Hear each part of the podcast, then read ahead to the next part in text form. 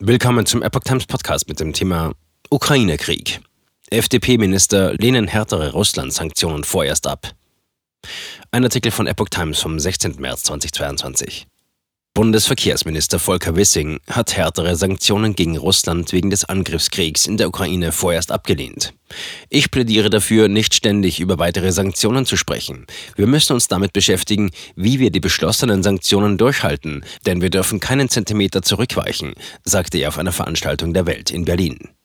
Bundesjustizminister Marco Buschmann nannte die bereits bestehenden Sanktionen gegen Russland beispiellos, tiefgreifend und umfassend.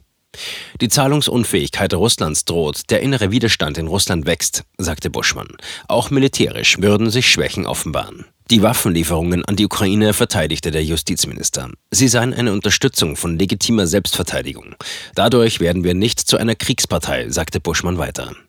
Auf der Veranstaltung hatte Bundeskanzler Olaf Scholz Forderungen nach einer NATO-Flugverbotszone für die Ukraine erneut eine Absage erteilt. Er wolle keine militärische Konfrontation zwischen NATO-Flugzeugen und russischen Streitkräften riskieren. Die polnische Regierung sprach sich nach einem Besuch in Kiew hingegen für eine NATO-Friedensmission mit bewaffneten Streitkräften in der Ukraine aus.